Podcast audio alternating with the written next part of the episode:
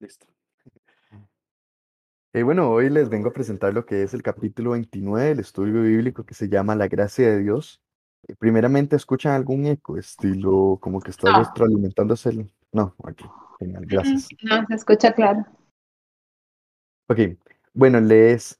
eh, bueno, ahora estamos con la presentación, sorry, es que es un enredo. Es tener- no tener mi computadora.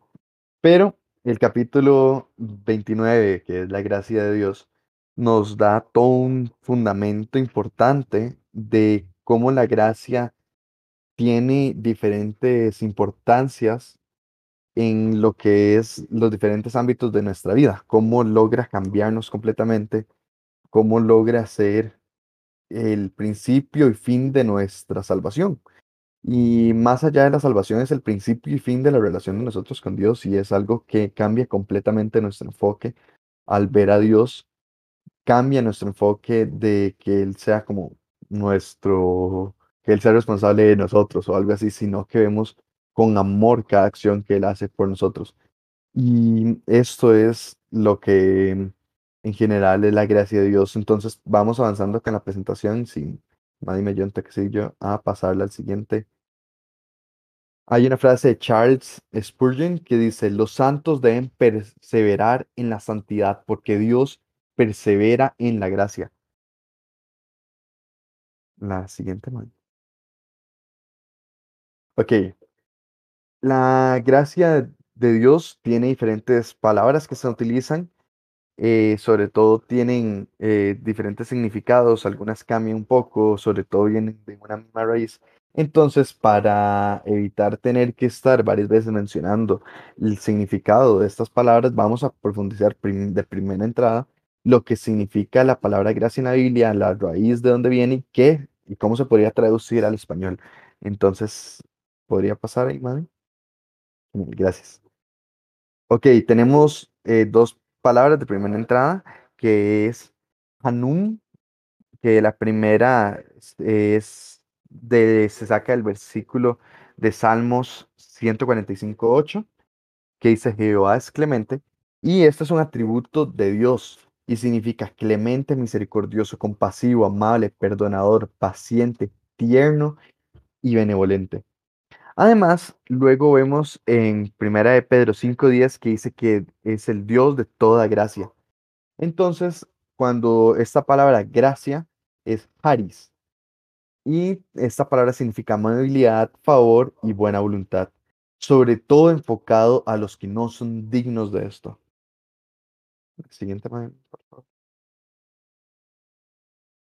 Ok, otros conceptos importantes son los que vemos en la parte de, de ya les digo, es Isaías 30, 18. En este versículo primeramente se muestra el deseo de Dios de amarnos, de que Dios es fiel y, y que además podemos esperar ser recompensados. Si nosotros esperamos y amamos a Dios, Dios va a ser justo y va a recompensar esto. Además, somos un ejemplo para el resto de la creación de que Dios es bueno, de que Dios es fiel, de que Dios es justo. Y aquí les voy a compartir ahora más tarde un audio, se los iba a poner hoy, pero no encontré ninguna versión que esté en español. Entonces, para evitar algún problema ahí, se los comparto y si los que puedan entender inglés, sería genial que lo escuchen, que expresa cómo Dios interrumpe en la vida de alguien y lo toma de un ejemplo para todos los demás.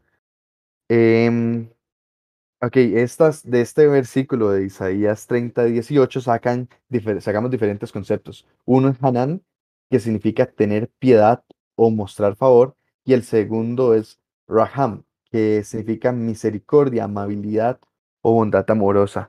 Muestra cómo Dios retrasa, este versículo muestra cómo Dios retrasa su castigo y da una oportunidad, y esta es la parte importante, da una oportunidad de arrepentirse y regresar a Él. Dios es justo y fiel a sus promesas. Bueno, ahora pasamos a la siguiente, man. Entonces, leamos Isaías 30, 18. Dice, por tanto, Jehová esperará para tener piedad de vosotros, y por tanto será exaltado teniendo, mis, eh, teniendo de vosotros misericordia, porque Jehová es Dios justo, bienaventurados todos los que confían en Él. Entonces, volviendo a las palabras, hablando de que dice que Dios espera para no tener piedad de nosotros. Además, habla de que será exaltado por la misericordia que tiene de nosotros. La misericordia, como vimos la semana pasada, es la bondad, el amor que Dios tiene hacia nosotros. Pero también otro de los conceptos que, eh, que podemos tener y que de hecho aquí en el, en, el, en el estudio también se menciona, es como Dios retrasa su castigo para dar una oportunidad de arrepentirse y regresar a Él. Estas personas eran personas que habían sido, eh, habían pecado en contra de Dios y Dios estaba deseando que volvieran a Él para tener, Él deseaba tener piedad hacia ellos y además Él iba a ser exaltado por la misericordia. Y repetimos, Dios es justo y bienaventurados o dichosos todos los que confían en Él. Veamos la versión de Nueva Traducción Viviente que dice, así que el Señor esperará a que ustedes acudan a Él para mostrarles su amor y su compasión, pues el Señor es un Dios fiel. Benditos son los que esperan su ayuda. Puede pasarlo, ¿vale? Por favor. Gracias. Ok, entonces vimos que el, un, por encima, como es la gracia de Dios, que es, vemos que es la amabilidad, la bondad, el deseo de Dios de tener piedad por nosotros, misericordia por nosotros, pero sobre todo enfoque cuando hay algo inmerecido, cuando hay personas que son indignas, ahí es donde vemos la gracia. Y más adelante vamos a ver por qué eh, esto es importante para Dios y cómo fue un deseo él plenamente. Y, Maddy, ¿podría pasar, por favor? La suprema manifestación de la gracia de Dios es Jesús. Y podemos ver esto en, en Juan 1, en el versículo 14 dice, y aquel verbo fue hecho carne y habitó entre nosotros, y vimos su gloria, gloria como del unigénito del Padre, lleno de gracia y de verdad. Entonces está hablando de Jesús, dice que Jesús está lleno de gracia y de verdad. Además, dice, eh, porque de su plenitud tomamos todos y gracia sobre gracia. Pues la ley por medio de Moisés fue dada, pero la gracia y la verdad vinieron por medio de Jesucristo. Vemos cómo Jesús es, primeramente vemos diferentes cosas. Jesús es el que está lleno de gracia y de verdad. Además habla de que de la plenitud de Jesús tomamos todos. Toda la gracia y la verdad que nosotros recibimos de Dios es a través de Jesús. Y además eh, pone, habla de la ley de Moisés y menciona gracia sobre gracia. Y esto es importante en lo que les voy a mencionar a continuación. Y sobre todo podemos ver también que la gracia y la verdad recalca nuevamente, la gracia y la verdad vienen por medio de Jesucristo. Entonces ahora veamos qué es un poco lo de gracia sobre gracia. Mm, ¿Podría pasarla ahí, Madi, por favor? Gracias. Tenemos lo que dice gracia sobre gracia. La, la palabra sobre que se utiliza ahí es un prefijo que significa sobre, opuesto, en contra o previo. Em, tenemos también en el versículo anterior decía, pues la ley por medio de Moisés fue dada, pero la gracia, dice, pero ah, pone en opuesto, pero la gracia y la verdad vinieron por medio de Jesucristo. Entonces, esto significa que a través de Moisés obtuvimos la ley, pero a través de Jesús obtuvimos gracia y verdad. Eh, y cito textualmente el libro, el, el estudio que estamos haciendo. Dice, todos los demás ejemplos de la gracia de Dios son tipos y sombras de la plenitud encontrada en Cristo. Toda forma de gracia que nosotros vimos, la ley podemos verlo como una forma de gracia, inclusive a día de hoy hay muchas cosas que nuevamente, retomando los conceptos que vimos atrás, es la misericordia, la clemencia, la compasión, la amabilidad, el perdón, la paciencia, la ternura y la benevolencia de Dios hacia nosotros, aun cuando somos indignos de esto, lo vemos una vez, eh, todas estas cosas que vemos, que es como lo que menciona la Biblia, que Dios hace salir el sol sobre justos e injustos, esas formas de gracia, que es una, un regalo hacia personas indignas, eh, son simplemente una sombra de la plenitud encontrada en Cristo. Entonces podemos sacar de esto que toda gracia, toda otra forma de gracia, todo nos dirige, nos dirige hacia Jesús. No hay ninguna forma de gracia que haya sido puesta para que nosotros vivamos por ella. Por eso no podemos vivir por la ley, no podemos vivir bajo nada, bajo otra cosa, porque toda gracia que recibimos de Dios en este tiempo, desde que nacimos hasta que morimos, es simplemente para acercarnos a la plenitud que solo se encuentra en Cristo. Entonces, este concepto de gracia sobre gracia em, no implica cuando vemos cómo se utiliza este tema sobre eh, la palabra, este prefijo en otros, en otros textos de la historia y además en otros versículos, este, este sobre implica que nosotros tenemos que hacer una, que algo nos lleva a otra cosa. Y cuando dice gracia sobre gracia, significa que una gracia nos llevó a la otra gracia, porque hablaba, hay diferentes, es un poco complicado de explicarlo porque forma en que este lenguaje funciona, pero básicamente explica que gracia sobre gracia significa que la gracia que nosotros recibimos, nosotros luego recibimos una actualización que es mejorada. Y podemos ver este concepto desde Adán y Eva. Y eso se los menciono más adelante, pero desde Adán y Eva podemos ver cómo este concepto de gracia sobre gracia, una gracia que se recibió, es cambiada por una gracia mejor y mayor en una cantidad que nunca ha sido vista y que es interminable e y que nunca es intermitente. Y todo esto solo lo vemos en Jesús. Entonces, Maddy, ¿podría pasar a la siguiente? Gracias. Ah, podemos ver en Romanos 3:20 que ya que por todas, perdón, ya que por las obras de la ley ningún ser humano será justificado delante de él, porque por medio de la ley es el conocimiento del pecado. Y esto lo vemos como una forma de, de gracia. El conocimiento de pecado, el poder ser conscientes de esto, es una forma de gracia de Dios. Y esta ley nos lleva a eso. Nadie es salvado y nadie es justificado por medio de la ley. Simplemente nos lleva al conocimiento del pecado. Y luego en Gálatas 2.16 dice, sabiendo que el hombre no es justificado por las obras de la ley, nuevamente mencionando una gracia que se había recibido, vamos a la siguiente parte que dice, sino por la fe de Jesucristo, la nueva plenitud y gracia que vemos en Jesús. Nosotros también hemos creído en Jesucristo para ser justificados por la fe de Cristo y no por las obras de la ley, por cuanto las obras de la ley, por las obras de la ley nadie será justificado. Nuevamente hace esta división de una, em, de una gracia previa que es cambiada por la ahora gracia que encontramos solo en Jesús. Em, ¿Podría pasar al siguiente, Madre? Ok, entonces Romanos 2.16 dice, porque no me avergüenzo del Evangelio, porque es poder de Dios para salvación a todo aquel que cree, al judío primeramente y también al griego. Luego dice en la traducción viviente, pues no me avergüenzo de la buena noticia acerca de Cristo, porque es poder de Dios en acción para salvar a todos los que creen, a los judíos primero y también a los gentiles. perdón.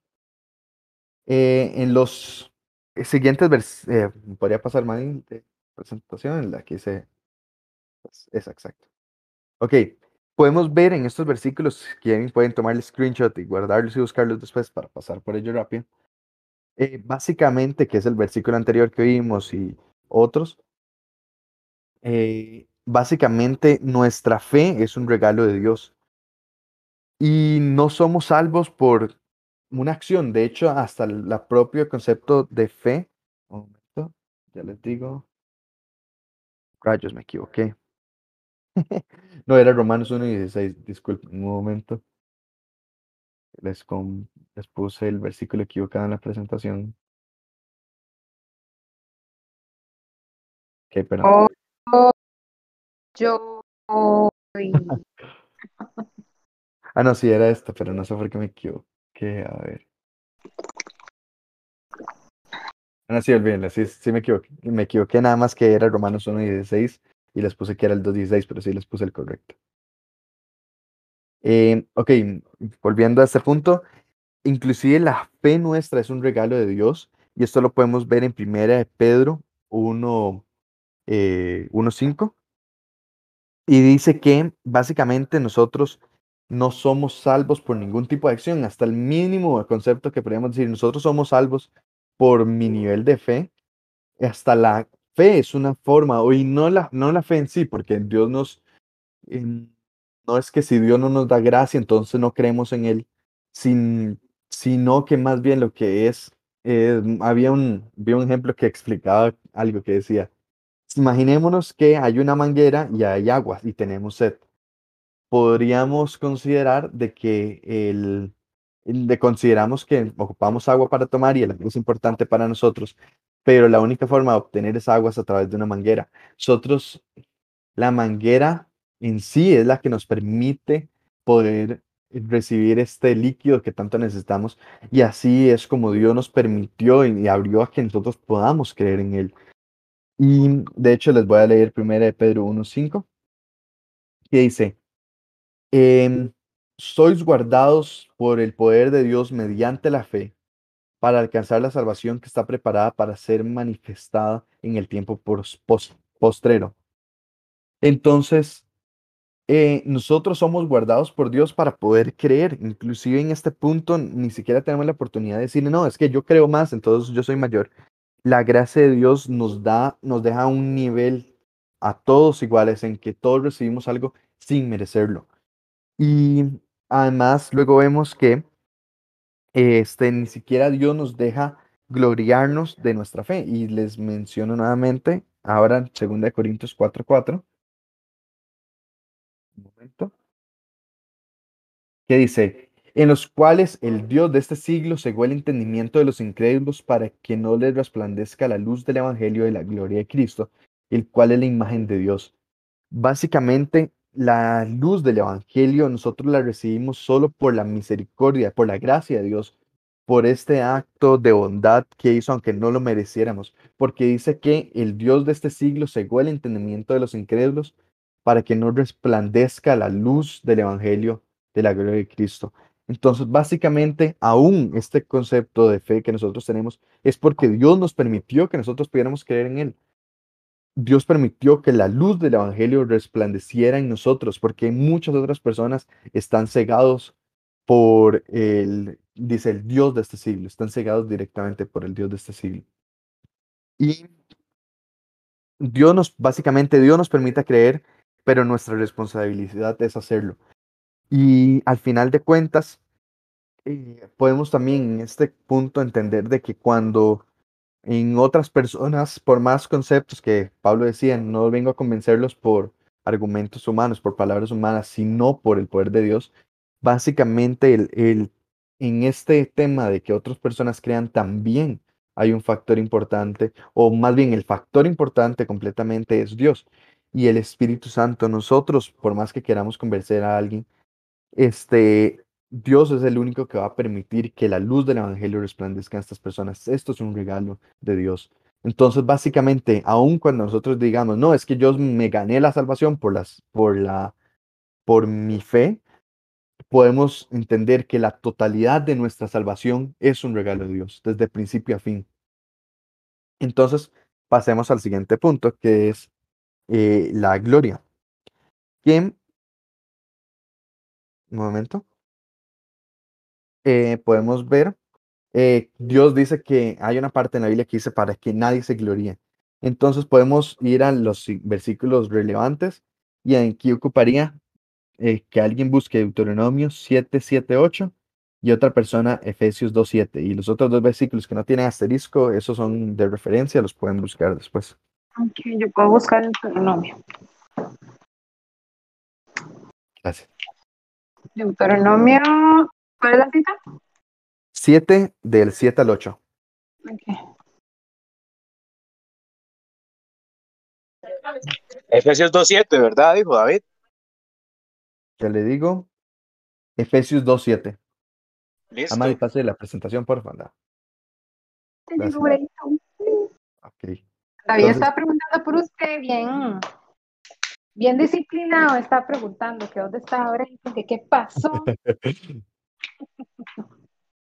Sí, sí, hay las disculpas, hay retrasos técnicos, pero aquí estamos, fuertes. Eso. Bueno, ya estoy lista. Listo, entonces, ¿quiere, lean, por favor, Deuteronomio 7, 7, 8?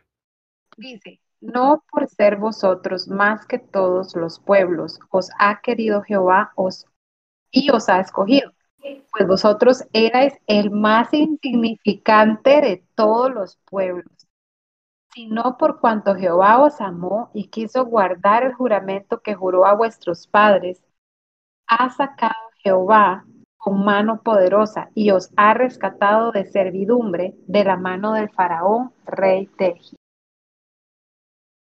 Gracias, muchísimas gracias. Y mm, leamos de un solo el de Brayton, por favor. Claro, dice, para mostrar en los siglos venideros las abundantes riquezas de su gracia en su bondad para con nosotros en Cristo Jesús. Listo, muchísimas gracias. Ok, uniendo estos dos versículos, básicamente entendemos que toda la gloria de lo que es nuestra salvación, de la gracia de Dios hacia nosotros, es un estandarte por el resto de la eternidad. Eh, Dios nos decidió y al final de cuentas Él es el único responsable de nuestra salvación. Dice que Él fue el que nos amó y además de eso que nosotros ni siquiera merecemos nada porque éramos el más insignificante. Y por otro lado también se habla de que el, es, esta gracia de Dios será reconocida eternamente.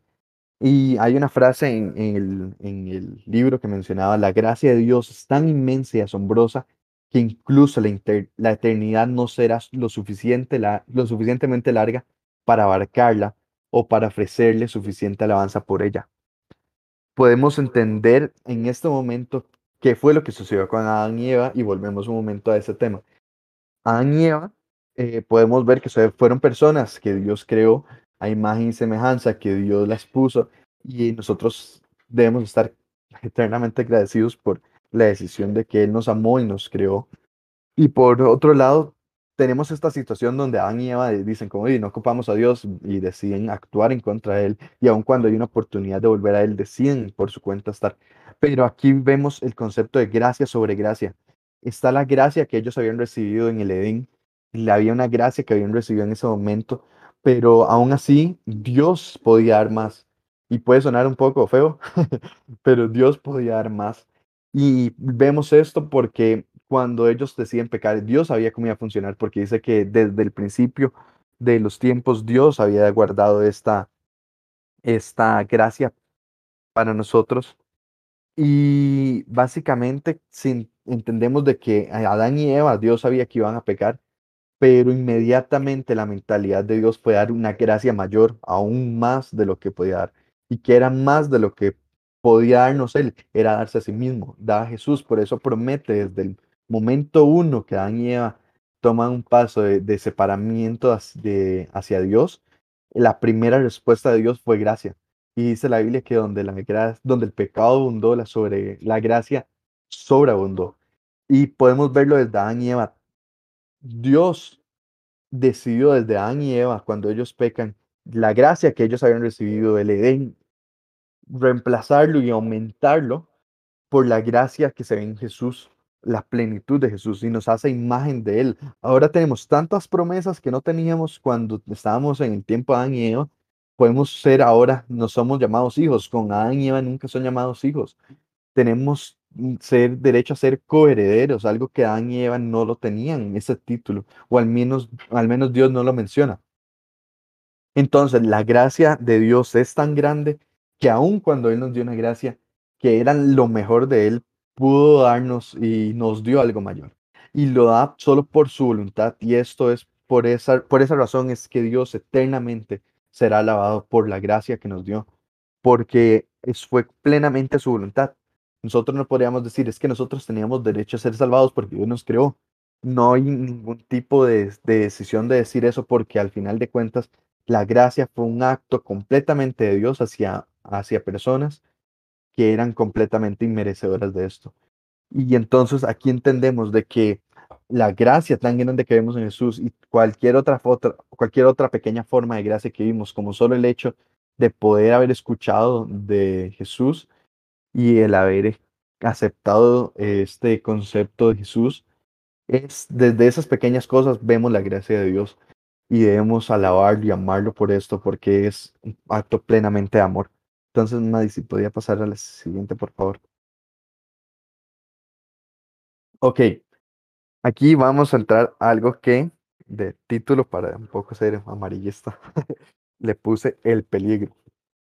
Y este es básicamente viviendo por la gracia de Dios. Entonces, Maddy, si podía pasar un momento la presentación. Ok, estos son un montón de versículos y algunos son larguísimos. Y entonces les pido un poco de paciencia.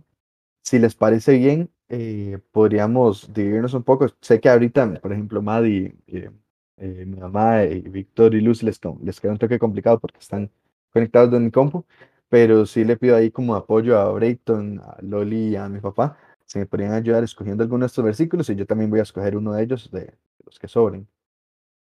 Entonces. ¿cuál, perdón? Voy con Hebreos 6, Romanos. yo.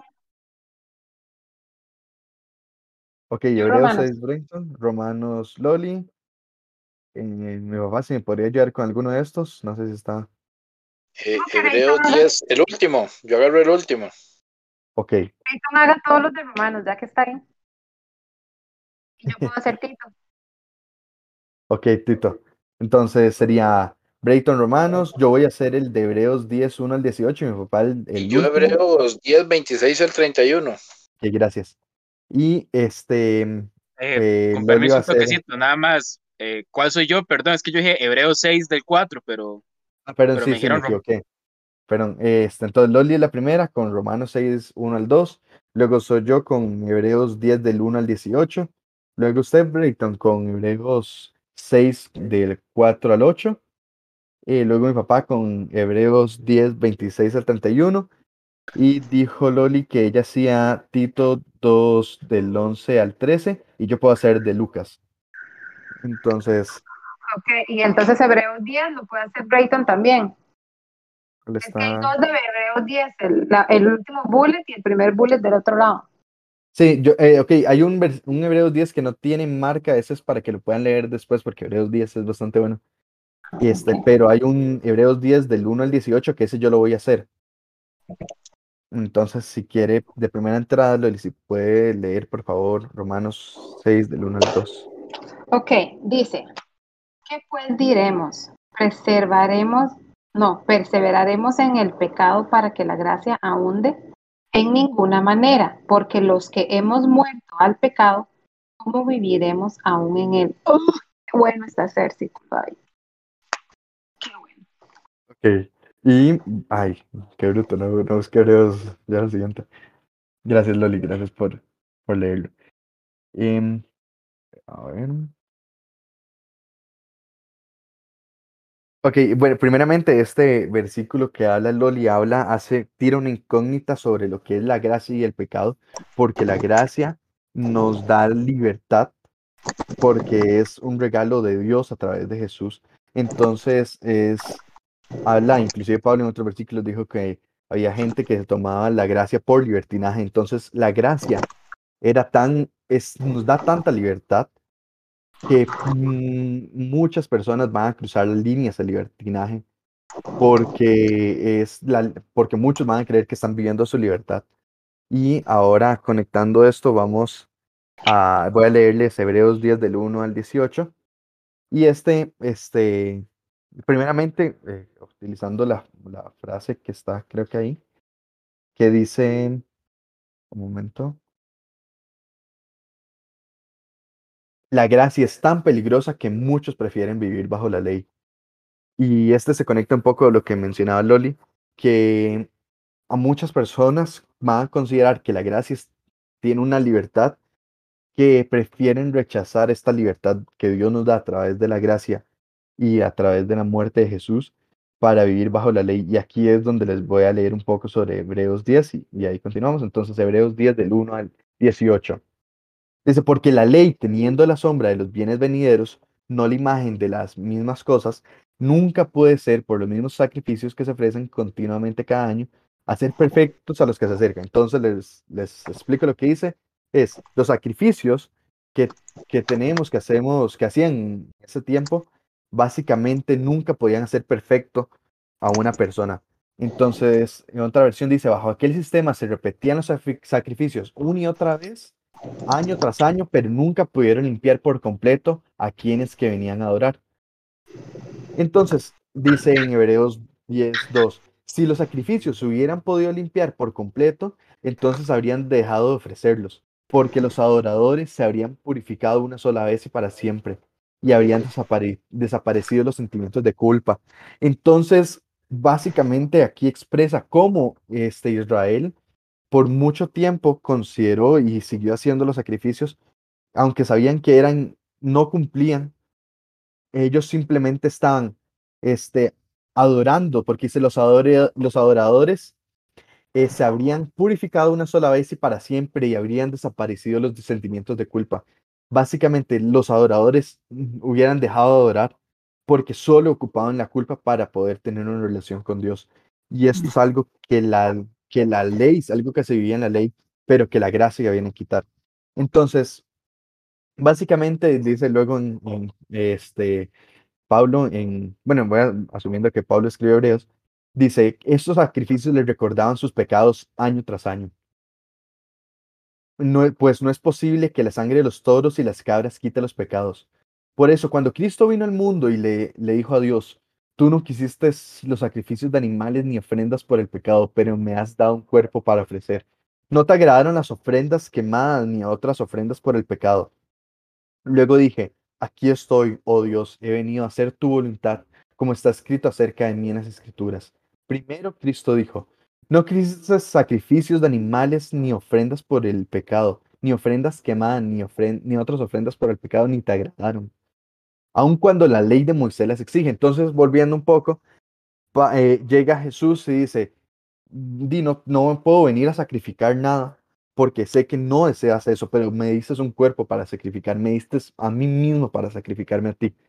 Y dices, tú no querías eso, aunque tú ya no lo disfrutas y aunque la ley de Moisés lo decía, que era una gracia que fue dada a ellos para que ellos pudieran adorar a Dios, pudieran acercarse a Dios, aún esta gracia llegaba a ser un faltante porque solo se acercaban a Dios por culpa, porque año tras año simplemente se acordaban de sus pecados y así adoraban a Dios y este, este mínimo, este, este mínimo de relación con Dios era lo que los mantenía ahí alegres.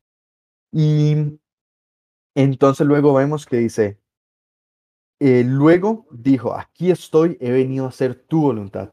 Él anula el primer pacto para que el segundo entre en vigencia. Pues la voluntad de Dios fue que el sacrificio del cuerpo de Jesucristo nos hiciera santos una vez y para siempre. Bajo el antiguo pacto, el, sacerdote ofrecía o ofic- oficia de pie delante del altar día tras día, ofreciendo los mismos sacrificios una y otra vez, los cuales nunca pueden quitar los pecados. Entonces, básicamente, explicando un poco, Jesús dice, Dios tenía la voluntad de sacrificar el cuerpo de Jesucristo para que fuéramos santos una vez y para siempre y quitar este sacerdote que oficiaba todos los días delante del altar los mismos sacrificios una y otra vez y nunca estos iban a poder quitar los pecados. Entonces el 12 dice, pero nuestro sumo sacerdote se ofreció, hablando de Jesús, Jesús ofreció a sí mismo a Dios como un solo sacrificio por los pecados, válido para siempre. Luego se sentó en el lugar de honor a la derecha de Dios. Allí espera hasta que sus enemigos sean humillados y puestos por debajo de sus pies pues mediante esa única ofrenda Él perfeccionó para siempre a los que está haciendo santos. Y el Espíritu Santo también da testimonio de que es verdad, pues dice, este es el nuevo pacto que haré con mi pueblo aquel día, dice el Señor. Pondré mis leyes en su corazón y las escribiré en su mente. Pues dice, nunca más me acordaré de sus pecados y sus transgresiones, pues los pecados han sido perdonados, ya no hace falta ofrecer más sacrificios. Entonces la gracia que vemos en Jesús nos viene a liberar completamente de nuestra culpa. Ya no hay nada, y este es aquí es donde muchos derivan hacia la- el libertinaje, porque dice que la gracia de Dios dice, nunca más me acordaré de sus pecados y sus transgresiones. Y cuando los pecados han sido perdonados, ya no hace falta ofrecer más sacrificios. Pero aquí es donde entra el peligro, porque hay una circunstancia que decimos, como bueno, entonces somos libres de esto, ya volviendo al principio que decía, ya no tenemos que ofrecer sacrificios, ya no tenemos que estar recordando nuestros pecados y además de eso ya no tenemos que adorar por culpa. Entonces ahí es donde hay una deriva hacia, la, hacia el libertinaje y que Pablo lo menciona y dice, como nosotros ya morimos al pecado y no podemos vivir en el pecado, no podemos seguir viviendo en esto. Entonces, eh, vamos a leer el siguiente versículo que lo olvidé cuál era. Hebreos 6, 4 al 8, que ya olvidé quién lo tenía, creo que era Brayton. Sí, correcto. ¿Ahí ¿Me escuchan bien? Sí, dice, porque es imposible que los que una vez fueron iluminados y gustaron del don celestial y fueron hechos partícipes del Espíritu Santo y asimismo gustaron de la buena palabra de Dios y los poderes del siglo venidero y recayeron sean otra vez renovados para arrepentimiento, crucificando de nuevo para sí mismos al Hijo de Dios y exponiéndole a vituperio porque la tierra que bebe la lluvia que muchas veces cae sobre ella y produce hierba provechosa a aquellos por los cuales es labrada, recibe la bendición de Dios. Pero la que produce espinos y abrojos es reprobada, está próxima a ser maldecida y su fin es el ser quemada. gracias. Entonces, vemos cómo este, Pablo habla, ya ustedes son libres, Dios perdonó sus pecados, Dios olvidó sus pecados. ¿Qué Y, cita era, perdón, cita era esa? Hebreos 6 del 4 al 8. Qué gracias. Y este, entonces vemos cómo Dios tiene esto, pero vemos que aquí no hay, aquí no es esto el viejo este, aquí hay leyes, mm, temas de Dios, y no para que vivamos bajo la ley, sino porque habla de una separación. El pecado dice que nosotros morimos al pecado y no podemos seguir viviendo en él. Entonces vemos aquí, dice, nuevamente retomando algunas de los pedazos que dijo Dayton, es, es imposible lograr que vuelvan a arrepentirse los que una vez fueron iluminados.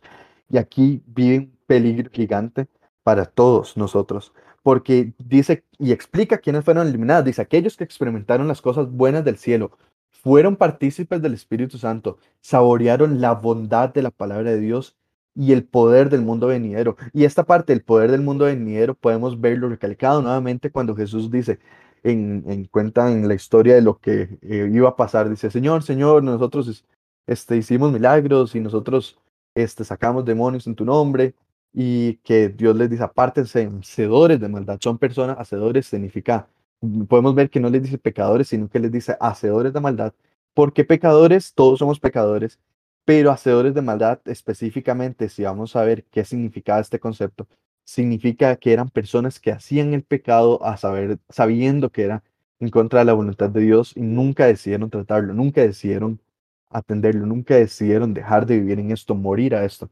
Entonces Él les dice, este, hacedores de maldad, personas que decidieron pecar con libertad. Y entonces dice, estas personas que ya lo saborearon ya, y, se- luego después de saborear todo esto, se alejan de Dios, es imposible. Y lo repite dos veces, es imposible que se arrepientan, porque rechazaron al Hijo de Dios y lo crucifican una nueva, nuevamente para exponer solo a vergüenza. Y como este, y de un solo nos da el destino a estas personas, dice, em, el agricultor no tardará en maldecirlo y quemarlo. Ese es el destino de toda persona que toma un paso eh, distante de Dios, alejándose de Dios, aprovechando la gracia que Dios nos da. Y esta, eh, este, este punto vamos a verlo nuevamente en el siguiente versículo, que es Hebreos se- eh, 10 del 26 al 31, que es como un salto del versículo que le leí anteriormente. Entonces, no sé si mi papá lo tiene listo por ahí. Sí, estoy listo. Dice así, 26. Porque si pecaremos voluntariamente después de haber recibido el conocimiento de la verdad, ya no queda más sacrificio por los pecados, sino una horrenda expectación de juicio y de hervor de fuego que ha de devorar a los adversarios.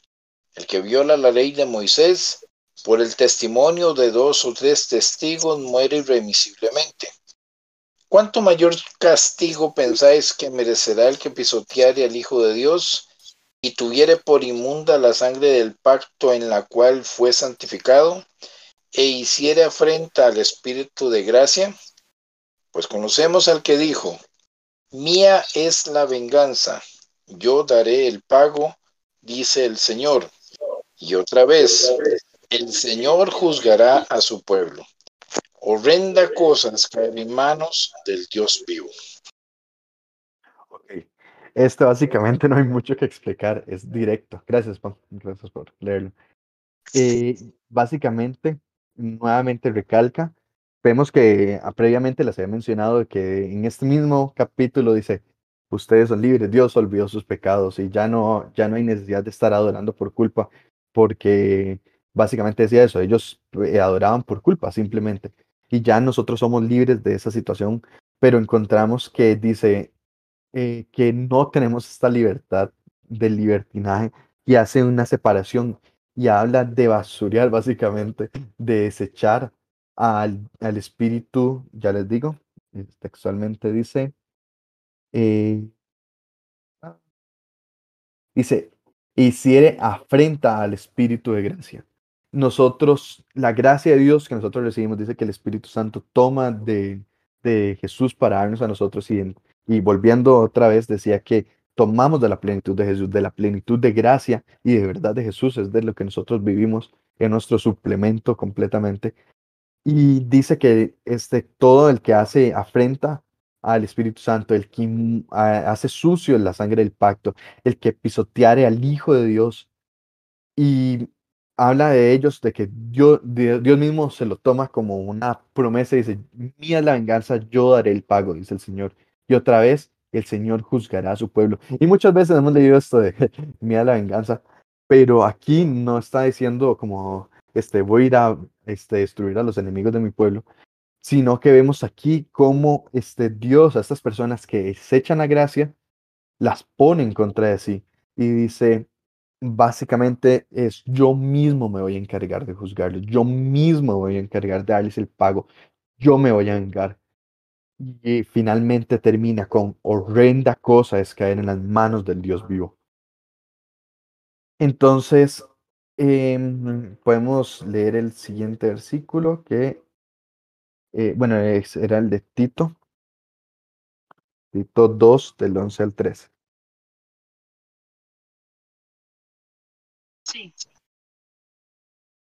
Dice,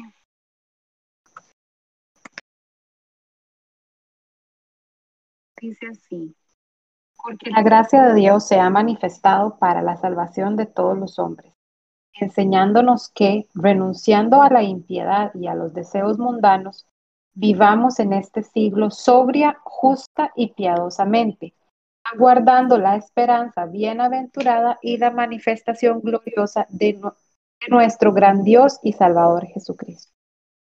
Gracias. Ok, entonces lo que dice es, ahora que nosotros vimos un poco atrás de que esta situación de vivir con la gracia y el pecado a la vez es imposible, entonces ahora expresa la gracia de Dios para qué sí es. Dice que la gracia de Dios se ha manifestado para salvación de todos los hombres, a todos los hombres. Y además nos enseñó que si renunciamos a la impiedad y a los deseos mundanos, este, y si vivimos en este siglo de manera sobria, justa y piedosamente, aguardando la esperanza de la y la manifestación gloriosa de nuestro gran día, este, vamos a tener salvación. Básicamente dice que vamos a guardar la esperanza y vamos a ver la manifestación gloriosa de Dios que nos va a salvar del destino que nosotros merecemos y de la impiedad que nosotros mismos cargamos sobre el mundo y sobre la, creación. Entonces, de, nuevamente, separa la gracia del pecado y muestra cómo la gracia es plenamente para la salvación. Entonces, cada vez que entendamos gracia, entendemos de que es el deseo de Dios, el amor de Dios hacia nosotros, que somos completamente inmerecedores, para que seamos salvos. Y por otro lado, vemos que además de eso, eh, cualquier otra forma de gracia nos acerca a Dios y que no podemos tener, eh, vivir bajo la gracia y que esta gracia que vivimos sea la que nos lleve a alejarnos de Dios. Y entonces podemos separar claramente cuando la gracia nos da libertad y perdón de nuestros pecados a través del sacrificio de Jesús y cuando la gracia ya no es gracia y se vuelve simplemente libertinaje. Toda forma de gracia, toda cosa nos acerca a Dios. Toda, la intención de Dios era acercarnos y ponernos en la correcta relación con Él. Y entonces no podemos tomar la gracia para que sea una forma de desviarnos. Y les dije que yo leí el siguiente, que era Lucas 4, 7. Momento, Lucas 7.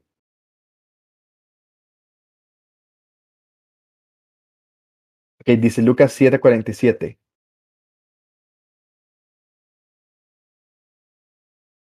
Que primeramente, ahora entendiendo completamente de que Dios nos amó, Dios nos hizo libres de pecados y que al final de cuentas no, nuestra intención es para que sigamos viviendo en pecado y que ya no hay ninguna responsabilidad de adorar a Dios por culpa ni porque estemos recordando nuestro pecado, no ocupamos estar recordando nuestro pecado. Y volviendo al, al punto de, este, de estos versículos que era el peligro de, de la gracia, que muchas personas deciden desechar la gracia con tal de vivir en la ley, este, podemos, entonces, si no vamos a acercarnos a Dios por, por culpa, por un tema de que seguimos recordando nuestros pecados y, y tenemos el día que Dios nos va a castigar, entonces, ¿por qué nos vamos a acercar? Y Lucas 7:47 nos dice, por lo cual te digo que sus muchos pecados le fueron perdonados porque amó mucho, mas aquel a quien se le perdona poco, poco ama. En otra versión dice, te digo que sus pecados, que son muchos, han sido perdonados. Por eso ella me mostró tanto amor. Pero una persona a quien se le perdona poco, mm, demuestra poco amor. Entonces, volviendo un poco, decía Pablo, como di, nosotros no podemos decir que la gracia y el perdón de Dios, lo que hemos recibido de Dios, todo esto que hemos recibido de Dios, es para que sigamos viviendo en pecado, sino que ahora caemos en que dice, por la cantidad de pecados que se nos fueron perdonados, ese es el amor que le debemos tener a Dios. Y no es para que sigamos pecando con tal de que sigamos teniendo una dosis de, no, es que yo peco para, porque donde donde el pecado abunda, la gracia sobreabunda, entonces yo peco porque cada vez puedo ver más la gracia de Dios, sino que es todo lo contrario.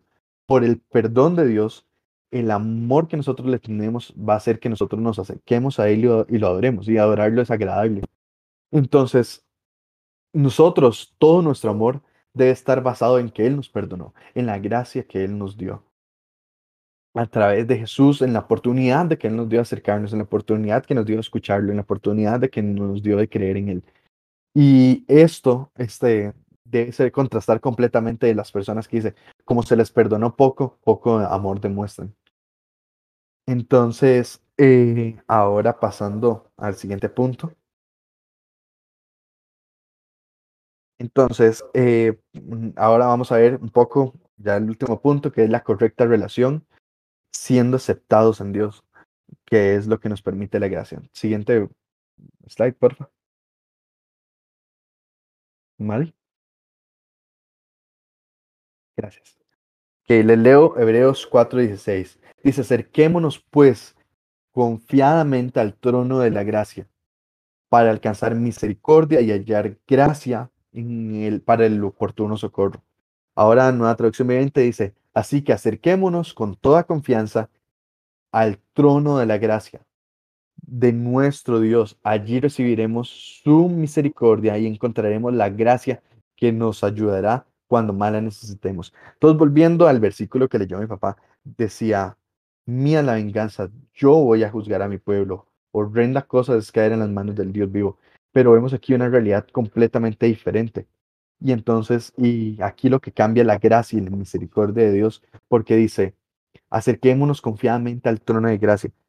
Básicamente el trono que iba a ser para juzgarnos, el trono que iba a ser este nuestro castigo, el trono en el cual Dios dice, yo voy a tomar venganza, yo voy a juzgar a mi pueblo y yo voy a juzgar el pecado del mundo. Cambia completamente por la gracia, por la gracia y la misericordia de Dios que pudimos recibir a través 100% de Jesús podemos acercarnos confiadamente y ahora yo, ya no llamarlo el trono del trono blanco, el trono de nuestro castigo, el trono de justicia, lo llamamos el trono de la gracia, porque desde ahí, desde este mismo lugar, fue donde Dios dispensó la gracia en nosotros, donde dio el 100% de gracia entregando a Jesús a morir para que nosotros nos podamos acercar confiadamente a Él. Entonces, eh, ¿podría pasar al siguiente, por favor? Gracias, Mike. Ok, dice Hechos 2024 en, en Reina Valera. Dice, pero en ninguna cosa hago caso, ni estimo preciosa mi vida para mí mismo, con tal que acabe mi carrera con gozo y el ministerio que recibí del Señor Jesús para dar testimonio del Evangelio de la gracia de Dios. Entonces, diferentes cosas podemos ver aquí. Primeramente, el amor que Pablo veía. Y si ustedes leen todo Hechos 20, sobre todo la parte final, vemos cómo Pablo básicamente se peleaba por un tema de, de, decía, yo ocupo entrenar mi cuerpo porque como lo entrena algún atleta, porque ocupo poder estar eh, capacitado para poder expresar el Evangelio. Y básicamente Pablo dice aquí, no hay nada, no hay nada que yo le vea este mayor valor que acabar mi carrera con gozo y el ministerio que recibió el Señor Jesús. Y este ministerio ve que Él lo toma de manera personal. Esto es personal para Él. Él tiene un compromiso con Jesús y Él quiere terminar con gozo. Y dice, para dar testimonio del Evangelio de la gracia de Dios. Entonces, además de Dios ponernos en una correcta relación con Él, vemos en Pablo una persona que además de recibir gracia a Él, no solamente la guardó para sí mismo, sino que se enfocó completamente en transmitir el Evangelio, que era la mayor muestra de gracia de Dios, cómo Jesús muere. Y como mencionábamos en versículos anteriores, decía que si nosotros dejamos nuestra, nuestra vida y lo seguimos a Él, seremos salvos. Y esta es la gracia de Dios, la mayor gracia de Dios la vemos en Jesús y nuestro deseo debe ser transmitirlo, porque nosotros estamos viviendo en la gracia de Él, pero también muchas otras personas pueden vivir de esta gracia que nos hace amarlo y vivir simplemente porque lo amamos. Entonces, somos aceptos en Dios y además de eso, este concepto de ser aceptos nos lleva a agradarlo, buscar agradarlo, porque Él nos ama y nos dio su gracia. Y creo que esta sería mi presentación. Eh, ahora me gustaría escuchar sus, eh, sus comentarios, qué piensan, este, algún aporte. Gracias por, por haberme escuchado todo este rato.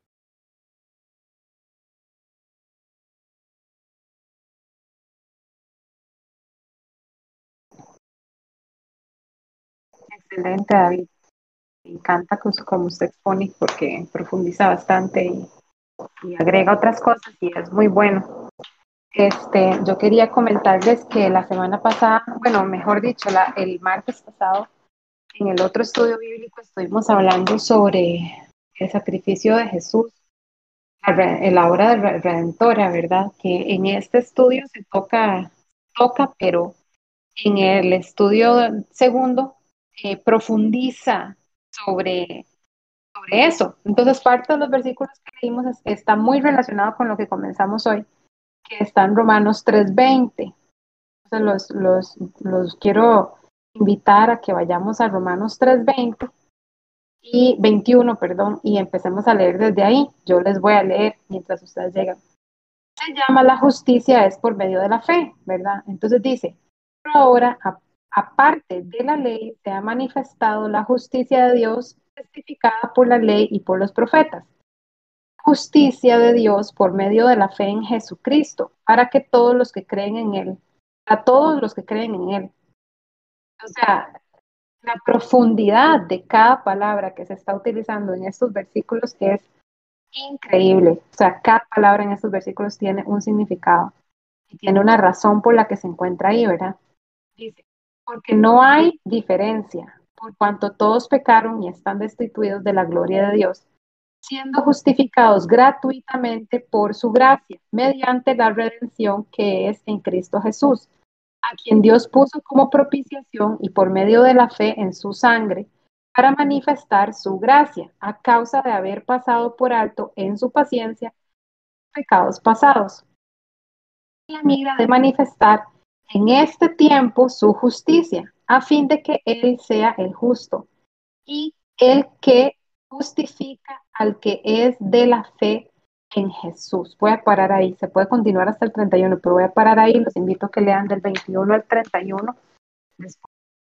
Entonces, básicamente, todos son un montón, para mí, digamos, en mi mente humana, eh, sobre un joven, ¿verdad?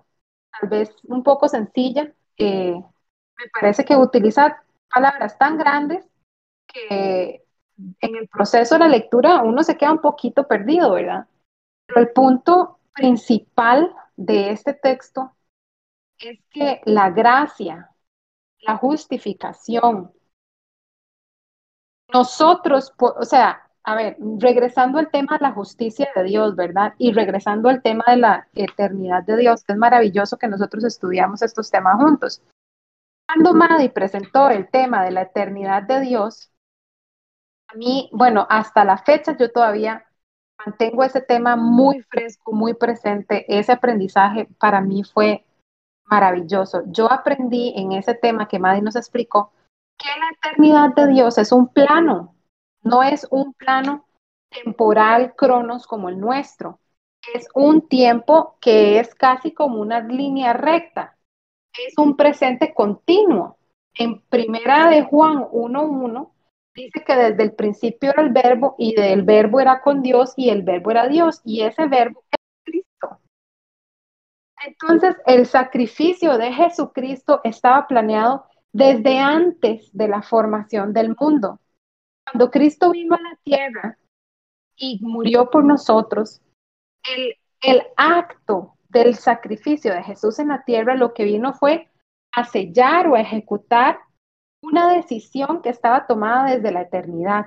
O sea, el, el, efecto de la muerte de Cristo va para atrás y va para adelante en el tiempo normal, natural del hombre, que es en el tiempo eterno de Dios, es en la eternidad, en el presente continuo. Entonces, como, el sacrificio de Cristo es así, es un presente continuo, a nosotros poder tener acceso a la gracia de Dios, tenemos que tomar la gracia de Dios a través de la fe en el sacrificio del Hijo, que es de lo que habla estos versículos. En el versículo 24 dice, siendo justificados gratuitamente por su gracia mediante la redención que es en Cristo Jesús. Es decir, Jesús vino a la tierra, como dice Juan 3:16, y murió por todo el mundo, pero solo los que tienen fe y creen en Jesucristo, que es de lo que dice el versículo 22, son justificados delante de Dios.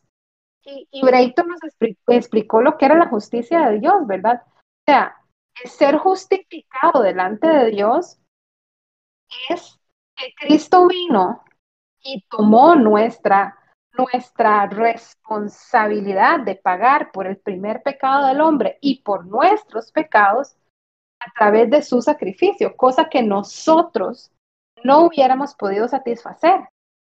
Que Dios necesitaba para satisfacer la ira del pecado del hombre, Dios necesitaba un sacrificio perfecto. Entonces, si yo pudiese morir 100 veces, aún así no hubiese satisfecho la ira de Dios en contra de mí por haber pecado. Solo Cristo lo pudo haber hecho. Pero el que no cree en Cristo, el que no tiene fe en, es, en, Jesucristo, no puede accesar la gracia de Dios. ¿Qué es, ¿Qué es la gracia de Dios? Que es lo que David nos explicó hoy, ¿verdad? Ese acceso que tenemos. Entonces, el hombre que no cree en Dios vive atribulado por sus pecados toda su vida, porque es, ya está eternamente condenado. Pero los que creemos en Jesucristo podemos accesar a la gracia de Dios y podemos alcanzar a orar con confianza, acercarnos al trono de la gracia. Pero no se puede acercar al trono de la gracia si no hay una fe. Y lo más maravilloso de eso es que nosotros aprendimos entonces durante todos estos versículos, ¿verdad?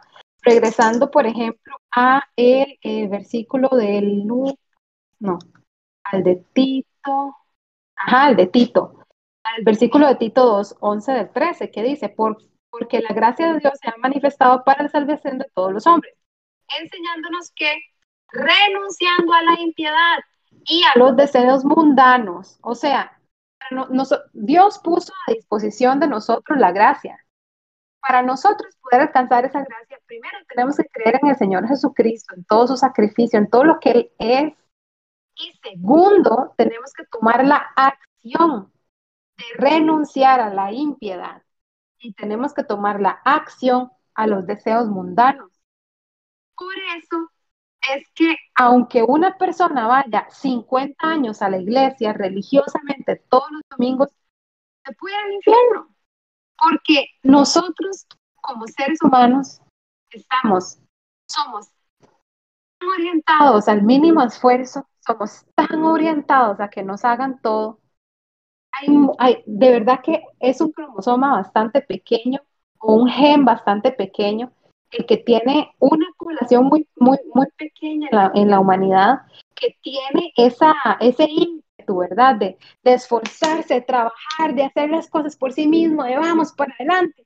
Y entonces ahí es a donde uno ve en las comunidades, de, en las comunidades, esas personas que uno dice, wow, o sea, que, que, ¿cuál es ese drive que tiene esa persona, verdad? Que, que siempre está buscando del Señor y uno lo reconoce, eso se ve, eso se huele, eso se siente, eso es evidente. No porque la persona sirva o predique o cante o toque la batería, sino porque es una persona que, que da testimonio el Espíritu de que está buscando al Señor, pero de nada nos sirve. Y eso es algo que la Biblia habla en numerosos versículos, a donde Dios dice, yo no quiero sacrificios,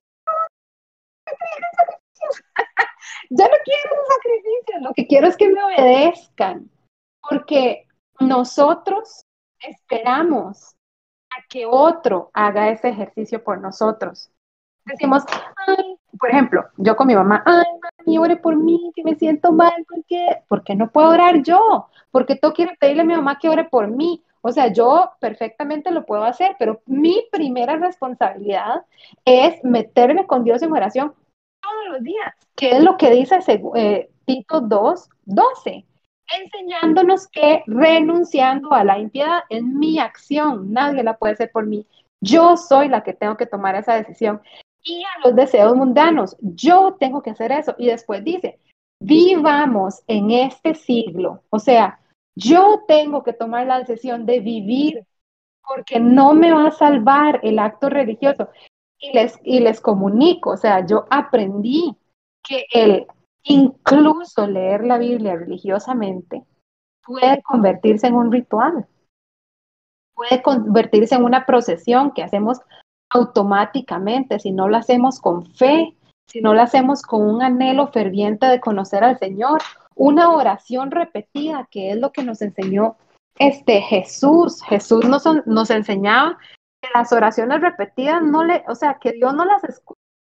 Si nosotros no hacemos una oración de verdad, en conciencia, con un corazón sincero, humilde, humillado delante de la presencia de Dios, convierte en una vana palabrería y eso es pecado y eso Dios no lo recibe como, como una oración ferviente, ¿verdad? Entonces, lo que quiero hacer es hincapié en esto, porque nosotros como cristianos lo vemos todos los días y, e incluso me atrevería a decir que nosotros mismos somos actores en este aspecto, de estar, de querer entrar a una rutina, porque la rutina es fácil, porque la rutina es cómoda, porque la rutina es este, monótona, entonces ya sabemos qué es lo que tenemos que hacer, ¿verdad? Pero tenemos realmente que entender nuestra salvación, la vida espiritual, es nuestra responsabilidad.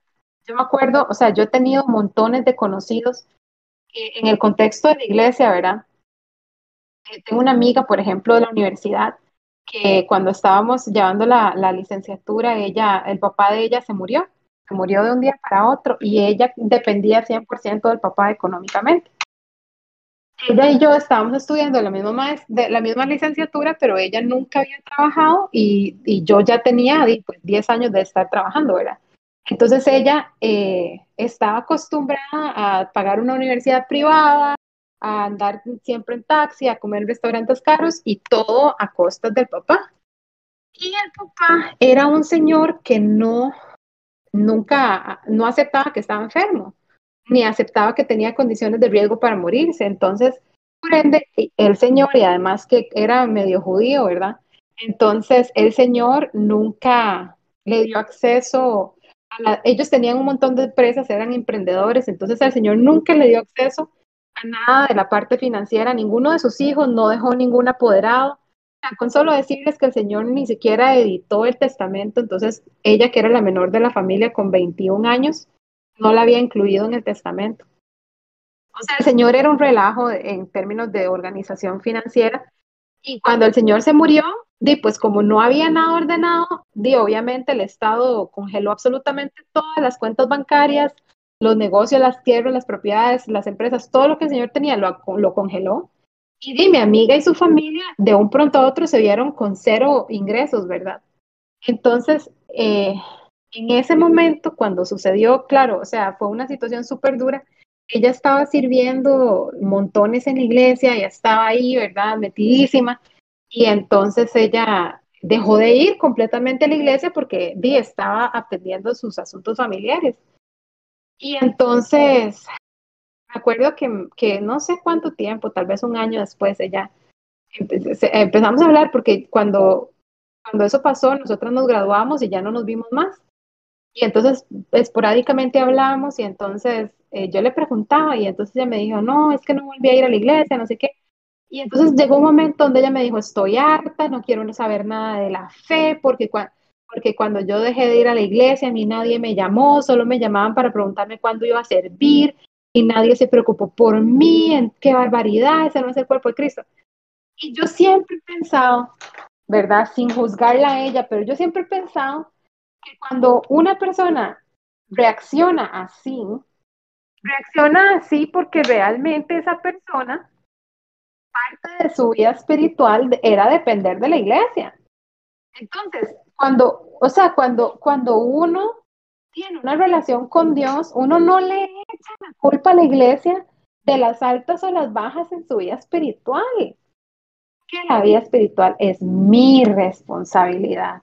Si a mí el pastor no me llamó, si no me llamó el líder de jóvenes, si no me jaló, si no me invitó, si no me dijo que fuera, que ah, no importa. Es mi responsabilidad mantenerme firme en los caminos del Señor, porque realmente ese protocolo eclesiástico es un protocolo eclesiástico, es un proceso humano no tiene nada que ver con mi fe ni con mi salvación, aunque sea un tema relacionado con mi salvación, me depende de mí. Mi responsabilidad, mi crecimiento del conocimiento del Señor depende de mí, no depende de nadie más.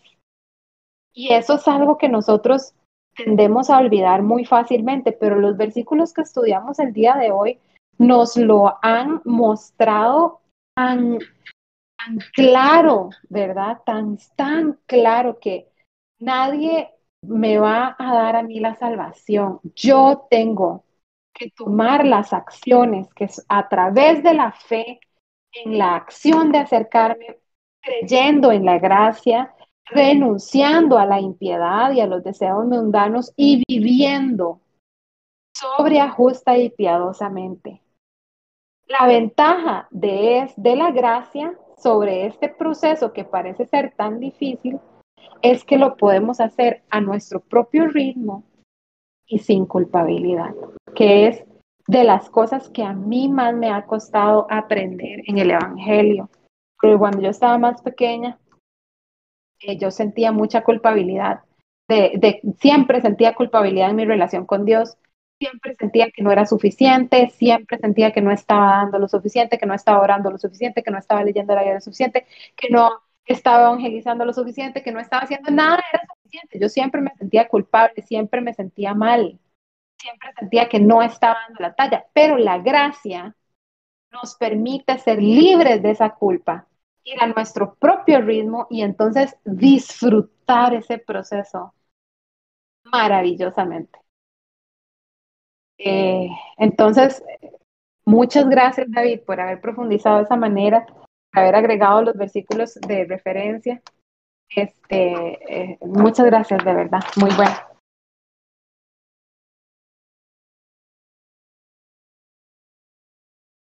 Sí, bueno, primeramente, gracias Loli, gracias por su aporte. Y sí, de hecho, no, nunca había leído este versículo, creo que nunca lo había leído, este, porque me parece muy curioso cómo conecta la, la fe con la justicia. Y como usted mencionaba, Loli, al final de cuentas somos responsables 100%, que es algo que Betsy dijo una vez, siempre somos responsables, no hay forma de, eh, tapar el sol con un dedo y creer que no. Pues muchísimas gracias. No sé si alguien tiene otro aporte.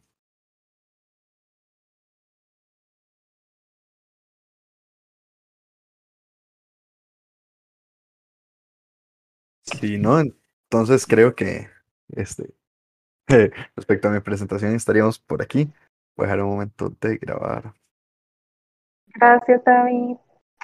Este, mm, bueno, son las nueve y media. Yo quisiera entonces proponer que dejemos el capítulo de Maddie para la próxima semana, para no dejarle tan cortado el tiempo. ¿Están de acuerdo? Sí, me parece. Sí, Muchas gracias. Pero están voy- muy callados, yo no sé, yo pienso que, que Dice, una liberación. Me, me escucho, sí. Una liberación asegurada por el pago de un rescate. Liberación es otra definición. Dejar en libertad. La palabra en el griego secular describía a un conquistador soltando a los prisioneros, un amo redimiendo a un esclavo. En el Nuevo Testamento la palabra designa la liberación del mal y de la condenación del pecado por medio de Cristo. El precio que se pagó para la compra de esta liberación fue su sangre derramada. Entonces, eh, lo que quiero aportar nada más rápidamente es que es esta y es tan, tan valeroso como decía David en la presentación, ¿verdad? Y Loli es tan, tan, ¿cómo le digo? No hay forma de, de, de humanamente, mentalmente entender el alcance de, de un, de un, de la gracia eh, humanamente, porque es tan, tan enriquecedor el, el saber que Dios se tomó el tiempo de, como dice Romanos, ¿verdad? Que siendo todos pecados, eh, por cuanto todos pecamos, estamos destituidos de la gloria de Dios y, y, que, y que todos, pues por la paga del pecado debería ser nuestra muerte, ser redimidos de esa manera. Yo, yo veo en esto ahí un ejemplo, un Dios justo, que, que como justo que es, eh, nos va, nos castiga como hijos o castiga el pecado, pero yo imagino en el concepto de nosotros sin, sin, sin abusar, como dice Pablo, ¿verdad? No usando la libertad como libertinaje, pero en el momento que uno como hijo de Dios comete una falta, ¿verdad? No es que se regresó al pecado a vivir en el fango como el cerdo, ¿verdad? Sino que, que cometió su falta. Yo me imagino al Dios justo levantarse y decir, ok, ya falló, ahí está, José Luis falló. Pero él se va primero a Jesús. Ya eso es lo que yo lo visualizo así. Él dice, ok, sí, está bien. Mi juicio sería, le mando un rayo. Pero al verme en Jesús, él ve mi redención en él. Él, él no, no sé si me, me, explico, ¿verdad? Él, ve, él, me, él me ve en Jesús y, y me da esa oportunidad de, de, rectificar, ¿verdad? Como decía Juan, ¿verdad? Que dice que no peca es mentiroso y le hace a Dios mentiroso, dice, pero, pero abogado tenemos para con el Padre a Jesucristo el justo.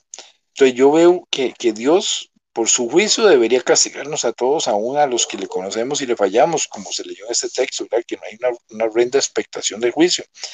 Pero cuando Él nos ve en Jesús, nos da esa, esa, esa oportunidad, ¿verdad? Porque si uno lo ve a nivel legal, terrenal, este, cuando hay una, una situación como esta que estamos a, a, a, ahorita viviendo con este asunto de cochinilla, si por la justicia fuera, todos van a la cárcel, o si fuéramos una, un, un país como China, eh, todos estuvieran ya colgados o muertos, ya estuvieran muertos. Pero la, la, la, eh, la, justicia humana nos lleva a que hay un proceso donde podemos llevar, defendernos y hacer todo lo que hay que hacer, y al final Dios establece si nos, si nos castiga. Ahora imagínense el concepto con Dios, qué rico que es el amor de Dios, que en Jesús nos da esa oportunidad de, de rectificarnos, de, de, volver nuestros ojos a Él, pedir perdón por lo que hicimos, ¿verdad?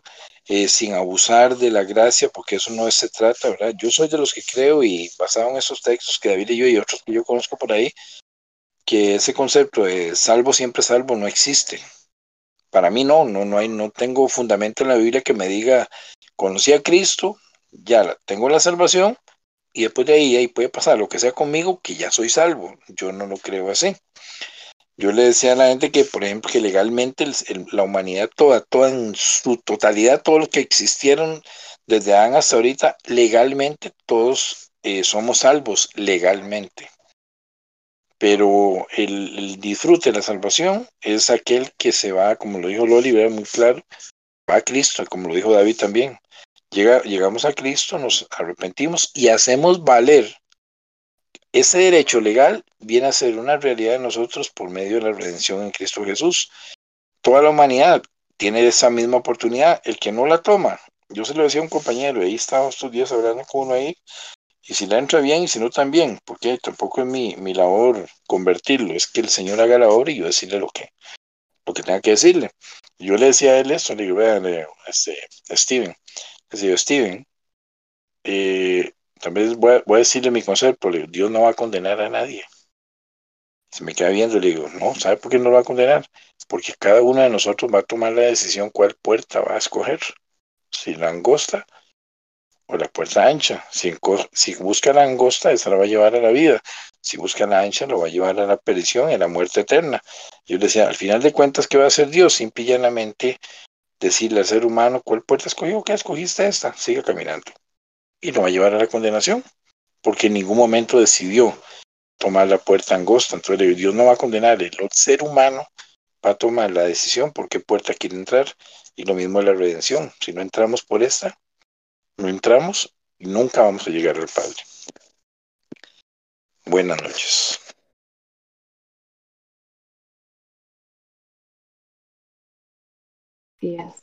Muchas gracias, don José. Muchas gracias a José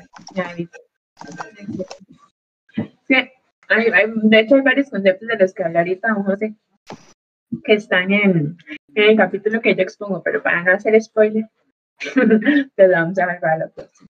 Pero sí, me gusta.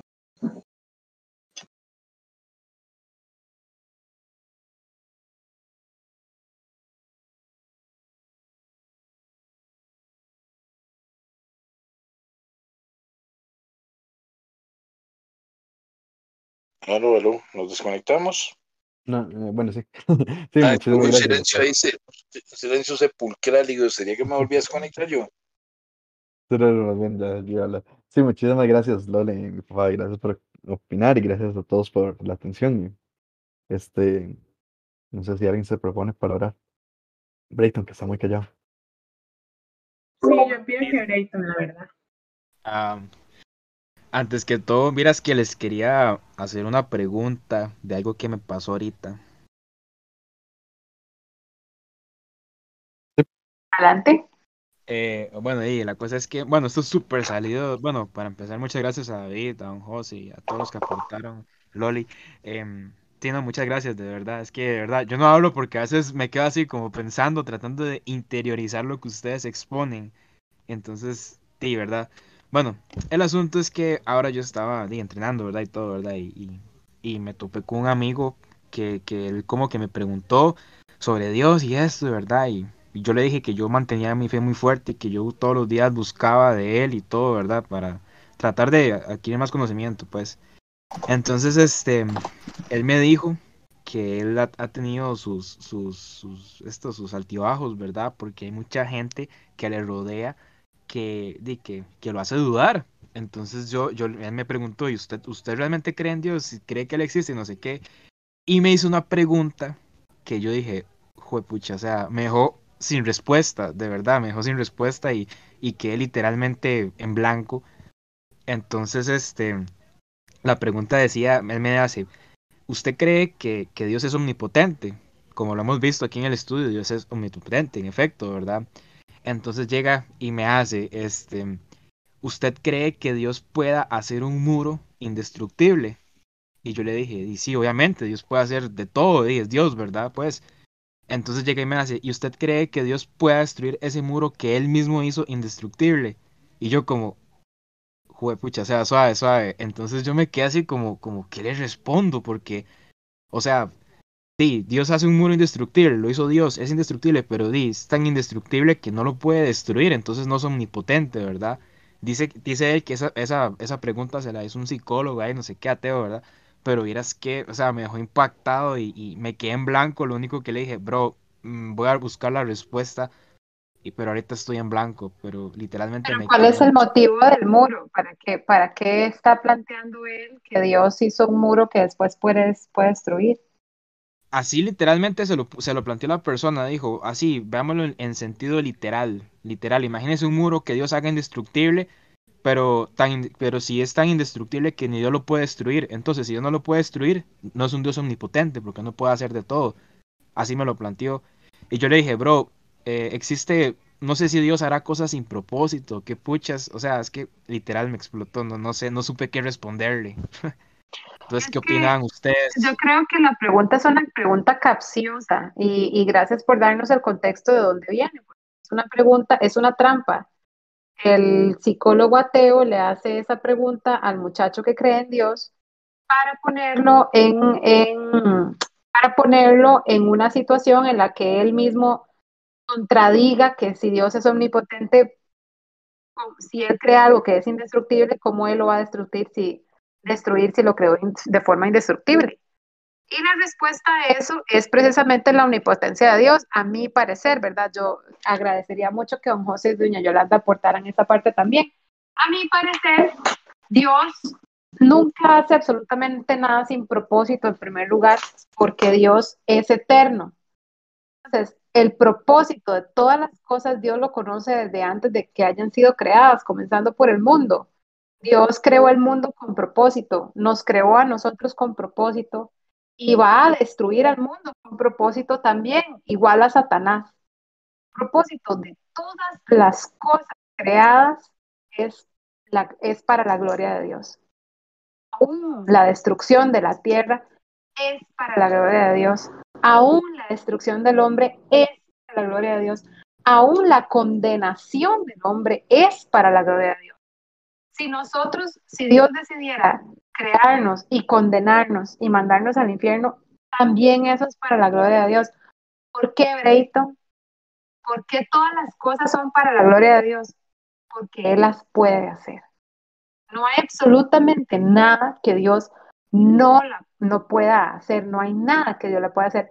Entonces, la respuesta a la pregunta de tu amigo es que Dios puede crear un muro que sea indestructible, pero no, nunca va a ser un muro indestructible para Él, porque Él es el, crea el creador de todas las cosas. Entonces, esa pregunta que le hicieron a ese muchacho es una pregunta con trampa, creo yo. Es una, es una pregunta que lo que quiere hacer es retar el concepto de la, de la, de la omnipotencia de Dios.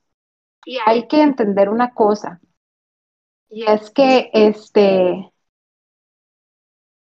el poder que Dios tiene es algo que el hombre nunca va a lograr ni entender, ni eh, explicar en su cabalidad, en su completa cabalidad.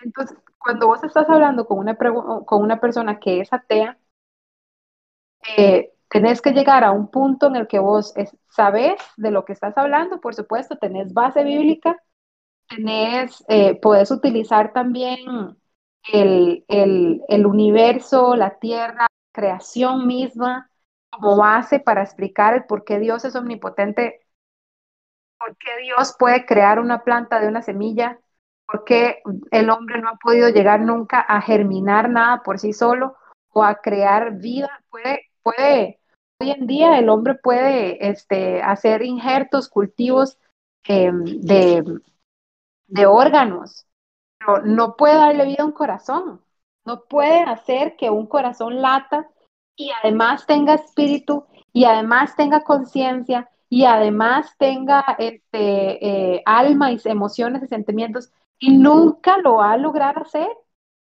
Entonces, si este muchacho pregunta, ¿Dios puede crear un muro que es indestructible y después no lo puede destru destruir? Sí, ¿no? Dios puede crear un, muro indestructible que nadie más puede destruir eh, aparte de Él. Y si Él no comprende eso, entonces que te explique ¿Por qué el hombre todavía y por qué el hombre no puede crear un espíritu? ¿Por qué el hombre no puede crear el alma? ¿Por qué el hombre no puede crear los sentimientos de, de cero, de la nada, de, from scratch? O simple y sencillamente, ¿cómo hace el hombre para crear el aire? O sea, es, la naturaleza, dice la Biblia, que la naturaleza nos habla y cuenta la gloria de Dios. Entonces, ese tipo de preguntas son preguntas que se limitan a un concepto diseñado de manera humana, a las, a las reglas, eh, a, las, a las reglas espaciales, temporales y, y, y, científicas del hombre. Pero Dios excede esas reglas. O sea, Dios inventó la gravedad, por, el poder de Dios es que el, mundo está hoy girando sobre su propio eje y no se cae al vacío. Por el poder de Dios es que el mundo, nosotros no sentimos ese, ese giro. El hombre ha creado una, toda una ciencia espacial y hasta ahora el hombre puede viajar al espacio. Pero dice la Biblia que el universo es el estrado de los pies de Dios. Entonces, ponga usted en contexto la mente limitada del hombre y la comprensión limitada del hombre del poder de Dios en juxtaposición con la, con la mente de Dios, con el poder de Dios. Nunca vamos a lograr entender la capacidad del poder que Dios tiene y por ende el hombre nunca va a poder sujetar al creador de todas las cosas a sus mismas leyes creadas de la antigüedad. Por eso es que las teorías de la evolución son teorías, no son facts. No hay científico que te pueda decir, sí, this is a fact. Esto, esto pasó porque así fue, porque explotaron, porque yo estuve ahí. Estuve en Londres cuando, cuando explotaron las estrellas y se hizo el Big Bang. No estuvo ahí. El día de hoy, cuando los arqueólogos vienen y descubren una fosa y un fósil que tiene 54 mil años, es una estimación, porque no hay una ciencia exacta que determine la edad de la Tierra. Existe la prueba carbono 14, pero realmente eso es una estimación. Ni un solo hombre sobre la faz de la Tierra ha vivido 54 mil años para decir, sí, así es como eran los dinosaurios. Sí, es, de esto se murió este, este tiranosaurio rex. No hay un ser humano que pueda decir eso. En cambio, Dios no solo estuvo desde ese momento, sino que Dios fue el que lo creó. Entonces, una persona que no tiene fe que no cree en el Señor, que no cree en la palabra de Dios, nunca va a estar de acuerdo con vos porque tus principios son principios de fe. Entonces, lo que vos puedes hacer para, por esa persona que te hace esas preguntas es hablarle sobre lo que dice la palabra, sobre lo que vos has aprendido de la omnipotencia de Dios. Podrías regresar a ese capítulo de la omnipotencia de Dios, leerte los versículos, utilizar esos versículos para explicarle a esta persona ¿Por qué es que la mente limitada del hombre quiere eh, empujar a Dios dentro de esa pequeña celda de, de, cuatro paredes que es la omnipotencia desde el concepto del hombre? Pero realmente la omnipotencia, el poder in, ilimitado del Señor, la eternidad de Dios ilimitada que rompe todos los principios del tiempo y del espacio, es algo que el hombre apenas si puede llegar a aceptar si es que tiene fe, creer si es que tiene fe. Si no tiene fe, nunca lo va a aceptar ni lo va a creer. Se va a agarrar simplemente de la ciencia, de lo que conoce, de lo que la ciencia dice. Pero bueno, que vaya también y se lea, y se lea este, las teorías que creó este chaval que se murió hace poquito, que, que estaba este, tullido en una silla de ruedas. ¿Cómo era que se llama? El que sacan acá Rats and Vivo en Theory. Este, David. Hopkins. Gracias, Hopkins. Que Hopkins empieza todos sus estudios científicos eh, probando el por qué Dios no existe. Y después, o sea, el chaval hace unos estudios tan profundos que llega a la conclusión de que Dios sí existe. Entonces, la otra mitad de sus estudios son relacionados al por qué Dios existe. Entonces, que vaya y lea las teorías de Stephen Hawking para que se dé cuenta que el hombre todavía no ha llegado al punto, nunca va a llegar al punto de entender realmente quién es Dios. Simplemente tiene que tener fe. Precisamente, digamos, eso que usted acaba de decir, yo lo que hice fue hacer eso. Yo lo que hice fue entrarle con parte de la, de la... Ahí me escuchan, perdón, ahí si no me escuchan. Ah, yo lo que hice fue decirle, vea, la cosa está así, eh, y le expliqué básicamente lo de la eternidad, que, que, que, Dios es eterno y todo, y que lamentablemente nosotros somos humanos y nosotros estamos limitados, y usted no puede meter algo ilimitado a una mente que es finita. Entonces de ahí, ahí con eso como que, como que me han empezado a entender porque no conocía la eternidad. Entonces yo como, pero, ¿verdad? Entonces ahí le, empecé a ir explicando y todo, entonces ahí eso como que se agravó el asunto, pero sí me quedé con ese esclavo, porque la verdad es que sí es una pregunta muy, muy así. Adelante, adelante. me, escucho, sí, ok. Eh, lógicamente, digamos, eh, eh, ¿cómo me explico? Así como dije yo algo, y yo creo que tal vez usted lo concuerda, nuestra mente humana no logra dimensionar este todo lo que nos ha sido revelado, cómo, cómo Dios pensó en, en, en, salvar a la humanidad, cómo Jesús vino se, se, y nació de mujer y todo el proceso que pasó. O sea, nuestra mente llega a límites y, y, en esos límites es con donde entra la fe, porque yo no puedo explicarme lo mismo que usted está diciendo, la eternidad de Dios, la omnipresencia, la omnipotencia, ¿verdad? Yo no puedo, no tengo eh, capacidad humana, mental como para entender toda la profundidad de eso, ¿verdad? Y lógicamente lo que le dijo Loli es una trampa, lo que le mandó este muchacho, porque recordemos también, y sí es cierto que es bueno eh, revelarles a ellos la palabra, al final de cuentas, si la desechan es problema de ellos, pero, pero muy probablemente hay, hay gente que solamente en algunos casos lo que buscan es eh, no aprender, sino simple y llanamente tirar los conceptos de otro, tipo Satanás con Adán y Eva, ¿verdad? Que lo que les tiró fue la verdad de Dios al piso.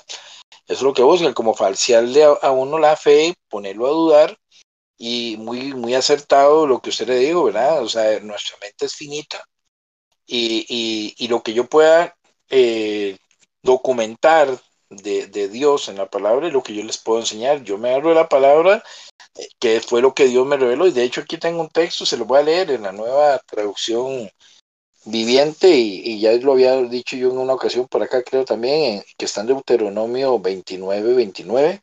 Es el último versículo de ese capítulo. Dice, el Señor nuestro Dios tiene secretos que nadie conoce. No se nos pedirá cuenta de ellos.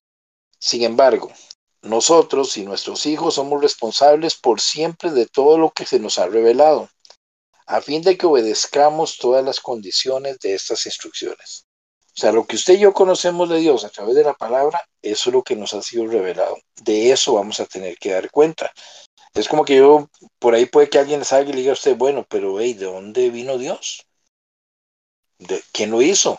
Explíqueme cómo Dios existió toda la, ha, existido y seguirá existiendo por siempre y para siempre. ¿A quién se le ocurrió crearlo? Y eso no me interesa a mí.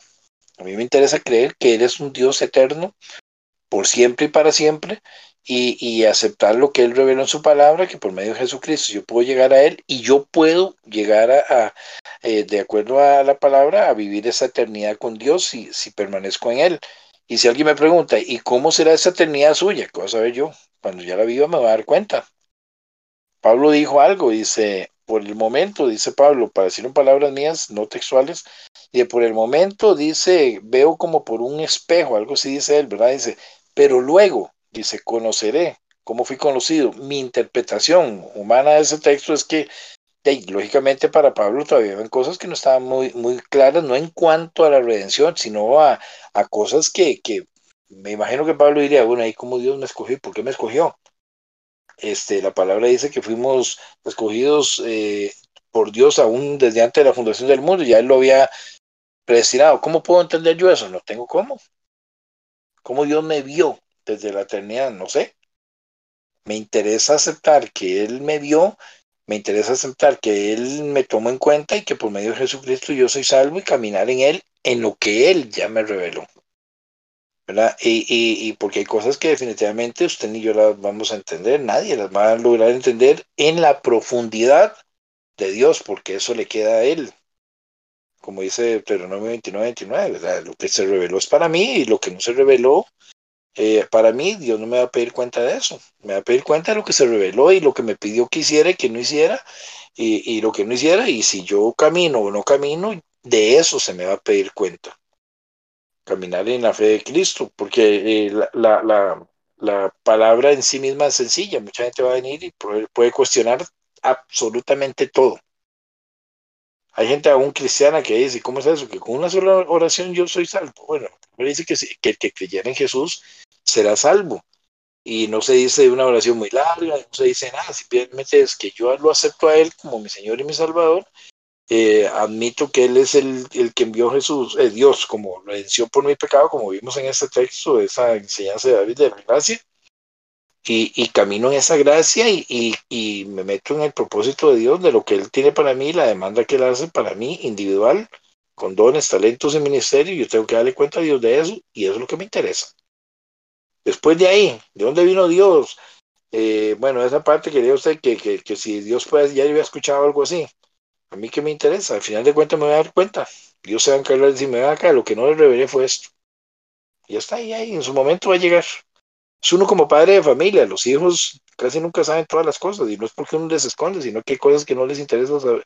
¿Cómo le digo? No, ni les conviene a veces, ni hay por qué saberlas, son cosas que se quedan en la intimidad de la pareja y uno como padre camina con ellos de acuerdo a, a, a, los tiempos de cada uno de ellos como hijos. Yo creo que Dios es igual. Hay cosas que quedan el Padre, el Hijo el Espíritu Santo y nos revelan a nosotros lo que saben que nosotros necesitamos para caminar y lo demás se lo dejan ellos. Algún día lo sabremos, sí, y si no, ¿qué importa? Lo importante es que vamos con Él y vamos a vivir una eternidad. Y, y, y, y, que en esa eternidad, pues Dios verá qué nos dice, qué no nos dice, qué nos demanda y qué no nos demanda, ya cuando estemos con él. Ese es mi, mi concepto. O sea, al final de cuentas, no, no. Si alguien viene con esa pregunta, no, no darle mucha cabeza, sino decir, no, vale, le voy a decir lo que yo creo. Si usted quiere aceptarlo, lo acepta, y si no lo quiere aceptar, no lo acepta, porque de todas maneras lo que buscan es como enredarlo. Y, y, es una trampa, como dijo Loli, entonces no caer en la trampa, sino usarlo más bien como herramienta, como hicieron con Pablo, lo hicieron con Jesús cuando llegaban los fariseos, ¿qué decían los fariseos? Le hacían preguntas capciosas, preguntas ahí para hacerlo caer, preguntas como para que él se enredara según ellos y, la gente dijera, no, pues es un farsante. Jesús ni se preocupó, simple y llanamente les habló lo que él tenía que hablarles y, y les reveló lo que tenías que revelarles. ¿Lo creen? Bienvenido. ¿No lo creen? Ahí se lo pierden. Ese es mi, mi, concepto. O sea, no digo que no hay que dejarlos ahí, no, no, si uno puede darles el mensaje de, Dios a través de la redención, Cristo Jesús, eh, aprovechar y dárselos, hablar con ellos, este, pero no caer en la trampa de esas preguntas que lo que hacen es desviar. Voy a quitar el arma que me cayó aquí. Bueno, ese es mi, mi, mi, mi concepto, no sé si están de acuerdo o no, pero ese es mi concepto de que ya Dios nos reveló lo que necesitamos para llegar hacia, hacia Él y nos reveló qué tenemos que hacer en ese camino mientras llegamos a Él, qué tenemos que hacer y qué no tenemos que hacer. Gracias, Pan. Gracias, Loli. Nada más rápido para responder un poco a Brayton. Este, bueno, Brayton, primeramente, esa, esa lógica o esa serie de suposiciones que hicieron, en realidad no es algo nuevo. En realidad, la primera persona que hizo una pregunta así fue 300 años antes de Cristo y fue en China. Y de hecho, nació una palabra que significa contradicción en China, que es escudo lanza, porque había una pregunta que lanzaron un libro en China que decía, ¿cómo este, si llega una persona que fabrica escudos y dice, mis escudos son impenetrables, y luego llega una persona que dice, mis lanzas penetran todo, cuando eh, la, la lanza pen, que penetra todo golpea el escudo impenetrable, ¿qué va a pasar? Y este concepto se le llama, ya le digo, se llama la paradoja de la fuerza irresistible y de hecho luego se, con, se movió a hacer la frase que decía, ¿qué pasa si un objeto inamovible choca contra uno eh, imparable? Básicamente es una paradoja y este tema de paradoja significa que, este, que sea una contradicción, significa que simplemente no, se puede responder. Eh, pero por otro lado, digamos, si tuviera que atenderlo desde un punto de vista más lógico, primeramente esto es un, eh, una falacia que se llama falacia del tercero excluido o principio del tercero excluido, que lo expliqué anteriormente en un- una presentación, que eh, básicamente lo que dice es que mm, no le están dándose todas las opciones. A usted le dicen como que a Jesús le pasó, que le dijeron como, este, ¿qué pasa con el, con esta manera? Pero un momento.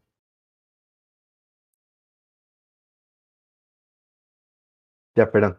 Este, sí, que básicamente decía con Jesús, este, esta moneda, este, ha- hay que dársela a la iglesia o hay que dársela en, en dinero a, los romanos. Y Jesús dijo como, sí, él decía que a los romanos, entonces iban a decir, no, él está diciendo que no se dé ninguna ofrenda a la iglesia, y si dice a la iglesia, entonces dicen, están diciendo que no paguemos a los romanos. Entonces, básicamente lo que hizo Jesús fue que no fue por ninguna de las opciones, sino que va a este tercer excluido que se le llama, que es una, una proposición que es verdadera, pero que no estaba dentro de las opciones. Y entonces él dice, no, de a César lo de César y a Dios lo de Dios, porque es lo que tiene la moneda. Entonces, básicamente, eh, Jesús también se encontró en una situación donde le dan una serie de condiciones, a usted le dan una condición de será que lo puede quitar, puede destruir ese muro, no lo puede destruir. Pero como le mencioné, eso es una paradoja, es una contradicción que desde 300 años antes de Cristo seguía formulando y hasta el día de hoy nadie toma ningún tipo de tiempo en eso. Entonces, básicamente, este, por decirlo así de manera linda, es un idiota el que hizo la pregunta. No, no su amigo, sino el psicólogo, porque está perdiendo su tiempo en algo que nadie puede responder ni aún con física, y nadie pierde su tiempo en eso. Pero por otro lado, digamos, si queremos decir como nos di, entonces hay que responder la pregunta a él, si Dios es omnipotente, ¿qué pasa si, pa si hay ciertas reglas? Y pueden investigar un poco sobre una persona que se llamaba eh, Santo Tomás de Aquino, que él creó algo que le llaman las cinco vías, que eran una forma de ver cómo Dios existía, demostró de cinco formas diferentes a través de lógica que Dios existía. De hecho, hay una película que se llama Interestelar, que ellos estudian un poco este concepto, pero en realidad al final le toman un- una forma humanista que dicen como, este, se- si existe un Dios, el ser humano es su propio Dios, es lo que dice la película.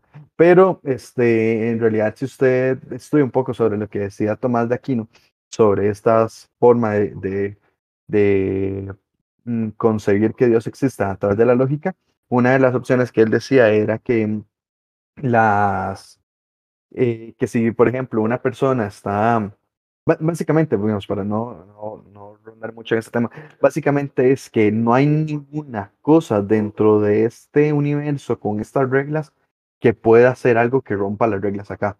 Entonces, por ejemplo, este, alguien que está, alguien que está en este universo con estas reglas no puede crear algo que viaja a través del tiempo porque las reglas del tiempo están definidas. Entonces, Tomás de Aquino, él propone estas diferentes formas de verlo a través de lógica. Dice, como si hay ciertas reglas, tiene que haber alguien que las haya podido crear y si las creó, tiene que tener una fuerza superior. Entonces, Dios no está determinado por el tiempo. Este Dios no estaría determinado por este temas de energía, por limitación de energía, porque eso es algo que está dentro del universo y si alguien lo creó, significa que está en un universo que no tiene esas reglas. Este, y otro montón de reglas, no hay gravedad, no hay otras cosas. Este, que entonces por eso eh, Tomás de Aquino dice, eh, la única forma de que estas cosas pudieron haber existido era porque fue provocado por alguien, como fue provocado por alguien, no puede ser provocado por alguien que esté definido por las reglas de este universo, fue alguien externo, y como fue alguien externo, fue Dios. Pero entonces, ¿qué tiene que ver esto con el muro? Que con el muro él le determina una regla, que es un muro indestructible. Entonces, Dios estaría fuera de esa regla. Entonces, básicamente, Dios podría destruirlo. Este, esa sería la respuesta, de que eh, no estaría Dios incumpliendo, sino que este, este muro que fue creado, fue creado como un subconjunto del universo de Dios, se podría decir. Y en el universo de Dios no existe la regla de que haya algo indestructible para él, entonces él podría destruir eso o acabar ese concepto de universo. Pero eso es un concepto de lógica un poco complejo, pero era para también darle la respuesta a través de lógica. Entonces los tres puntos son eso, de que esto es una paradoja, es una contradicción, este, que se llama la fuerza irresistible, la paradoja de la fuerza irresistible. Por otro lado, también utiliza la falacia del tercero excluido, del principio del tercero excluido. Y también este, Tomás de Aquino hizo unas proposiciones similares en temas de que este, la única respuesta era que Dios existía, ya que no estaba determinado por las reglas de este universo. Sorry por, sí, fue un montón de información, pero era para resumirle, porque no hemos cenado ni May ni yo. Entonces, este, para ir terminando por acá. Sí, muchas gracias David y chicos a todos por conectarse. Este, que Dios los bendiga. Nos vemos el próximo viernes con la exposición de Madi entonces y que pasen muy buenas noches. Eh, ahora sí, Bray, nosotros todos te propusimos para que hiciera la oración de cierre. Bienvenido. Dale, dale. Sí, yo creo que era, eh, Brayton, yo creo que la pregunta suya fue para que nos olvidáramos que usted tenía que orar, o yo, no se va a escapar. No, no, no, tranquilo.